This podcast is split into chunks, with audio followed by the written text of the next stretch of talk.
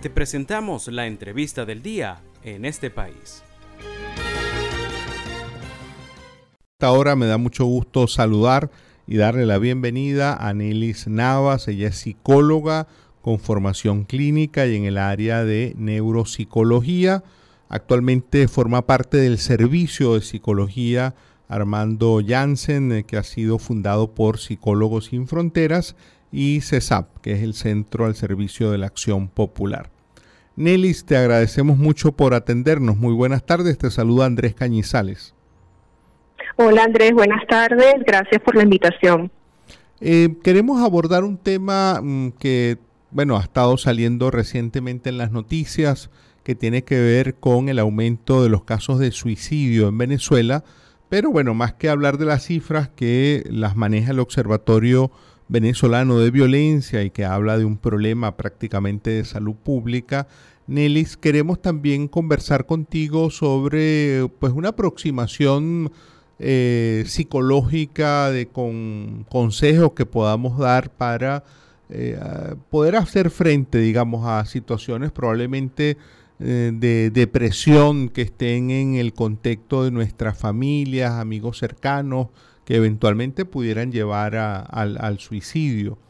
en el caso de, de, lo que venimos viendo noticiosamente, en Venezuela hay un alto porcentaje de suicidios en el estado Mérida. ¿Hay alguna explicación de por qué, de por qué ocurre eso, particularmente allí en Mérida? Sí, fíjate lo siguiente, em, el suicidio eh, no tiene en sí causas específicas, sino factores asociados. Entonces existen factores biológicos, psicológicos, sociales y culturales. Eso significa que nosotros podemos tener componentes psicológicos y componentes culturales que estén asociados a un entorno y que nos haga más sensibles o genere una predisposición a determinadas conductas. Entonces, actualmente se encuentra en, hay, hay psicólogos que están trabajando en el estado Mérida precisamente para determinar cuáles son estos factores sociales, psicológicos o culturales que están incidiendo en que en esta población en específico se esté dando esta conducta.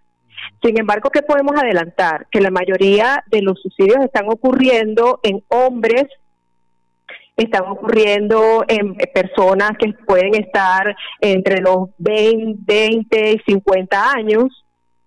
Entonces podríamos decir ¿Cuáles son los factores psicológicos que hacen que un hombre en una edad eh, productiva, eh, que pudiera estar pensando quizás en, formar, eh, en formarse a nivel educativo, trabajando o, tener una familia, tome la, decisión de, suicidarse como una solución posiblemente a factores, a estos factores que, te mencionaba, que generan sufrimiento? Porque la gente eh, recurre o, ve el suicidio como una salida? Bueno, porque precisamente tiene un sufrimiento muy alto en la mayoría de los casos y esa es la opción que ellos ven para eh, darle frente o respuesta a ese sufrimiento. Lo ven como una resolución definitiva a eventos de su vida.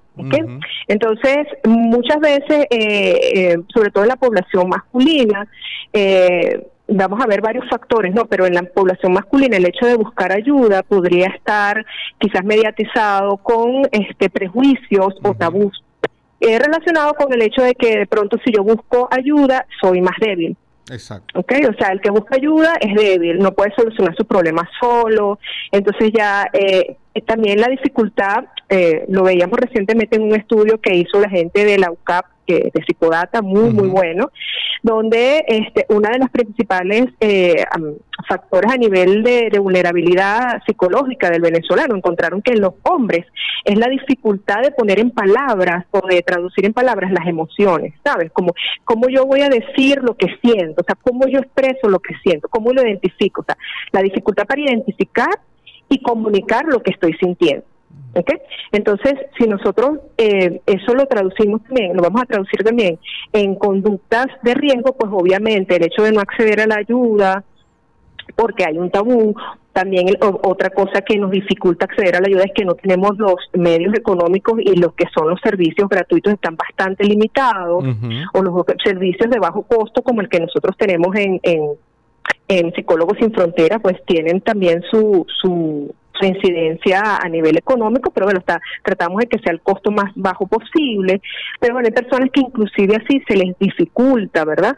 Y también el hecho de que, además de eso, no, no sé cómo, cómo manejar la situación. Entonces, todos esos factores interactúan y pueden predisponer a determinadas poblaciones a que eh, eh, vean el suicidio como una salida. Nelis, ¿hay algunas señales eh, de las personas que que están pensando en suicidarse previamente? ¿Hay alguna algún tipo de señales que sus familiares o personas cercanas puedan identificar que esa persona está pensando en el suicidio? Sí, sí, por supuesto. Claro, el comportamiento suicida va a variar también en lo que son los grupos eh, etarios. Pues, o sea, no es lo mismo el comportamiento suicida de un adolescente que de un adulto mayor, por ejemplo, ¿no? Que vamos a encontrar en el riesgo suicida de una persona, eh, de un adolescente o, de, o de un niño.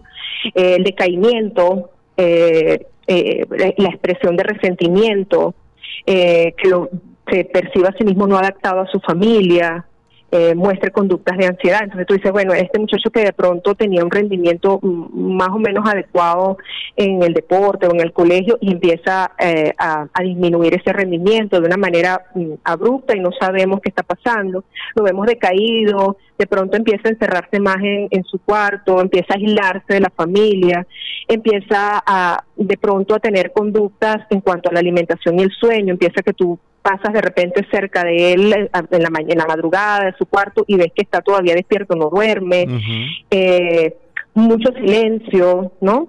Eh, y expresiones cuando se comunica, tú sientes el tono de desesperanza, ¿no? Como que, bueno, ¿para qué voy a hacer las cosas si todo igual está mal? ¿no? Y el hecho de que pudieran en algunos casos empezar a tener también conductas de riesgo, o sea, eh, cosas que no hacían antes empiecen a hacerlas ahora. Ahora, desde el otro de los determinantes familiares que podríamos evaluar está ¿Por qué lo comento? Porque de pronto en, el en los colegios pueden em, ayudarnos a detectar este tipo de casos. Bueno, familias conflictivas, donde existe el maltrato, donde existe agresión del padre hacia la madre, eh, procesos recientes de separación, presencia de alcohol y uso de drogas en los padres, padres que tengan enfermedades terminales, eh, padres excesivamente controladores, ¿no? Eh, eh, donde el adolescente no toma ningún tipo de participación en la toma de decisiones, no, no, no puede decir que no. ese tipo, todos estos determinantes podrían estar presentes como factores de riesgo. en persona. discúlpame bueno, eh, es muy interesante todo lo que me estás comentando, pero siempre estamos, bueno, ya se nos está acabando el tiempo y eh, quería eh, tener un espacio para que nos hables brevemente de este servicio que ustedes están prestando, el servicio de psicología que además le rinde un homenaje muy merecido al padre Armando Janssens. que nos cuentes cómo funciona ese servicio, eh, qué tipo de, servicios le prestan, valga la redundancia, a la comunidad y cómo contactarles. Sí, fíjate que el servicio de psicología Armando Janssen funciona en las instalaciones del CESAP. Eso está ubicado eh, en San José del Ávila, al final de la Avenida Baral, eh, en el edificio del CESAP, al lado de la iglesia San José del Ávila. ahí contamos con psicólogos de distintas especialidades que atienden tanto consulta individual como consulta familiar y de pareja eh, con costos relativamente módicos. Eh, eh, básicamente este servicio fue fundado mm, como homenaje, como tú, tú bien nos dices ahora, al padre Armando Janssen, porque quizás él, muy preocupado por la salud mental de los venezolanos siempre, nos apoyó en los inicios a Psicólogos Sin Fronteras para desarrollar programas dirigidos a la comunidad que tuvieran impacto a nivel eh, psicológico, ¿no?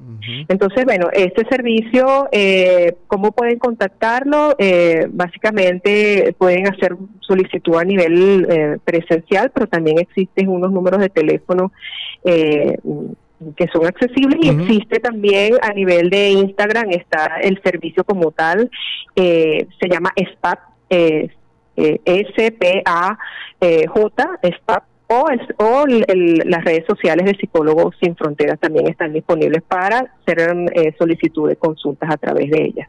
Muchísimas gracias, Nelis. Te agradecemos mucho por tu participación el día de hoy.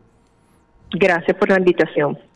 Era la psicóloga Nelis Navas. Hemos estado hablando de, bueno, está eh, lo que se viene detectando como un aumento de los casos de suicidio en Venezuela. También con ella, que es psicóloga, hablamos un poco de cuáles son esas condicionantes, esas características que pueden rodear a una persona con, eh, eh, con una actitud o planes suicidas, lamentablemente. Es un tema que hay que abordar y discutir en Venezuela. Y cerramos pues donde ella nos compartió mm, eh, el servicio que presta en Venezuela Psicólogos Sin Fronteras.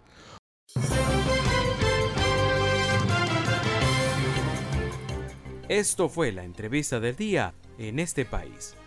Para conocer más el programa, Síguenos en nuestras cuentas en redes sociales. Estamos en Twitter e Instagram como arroba en este país radio y visita nuestra página web www.enestepais.info.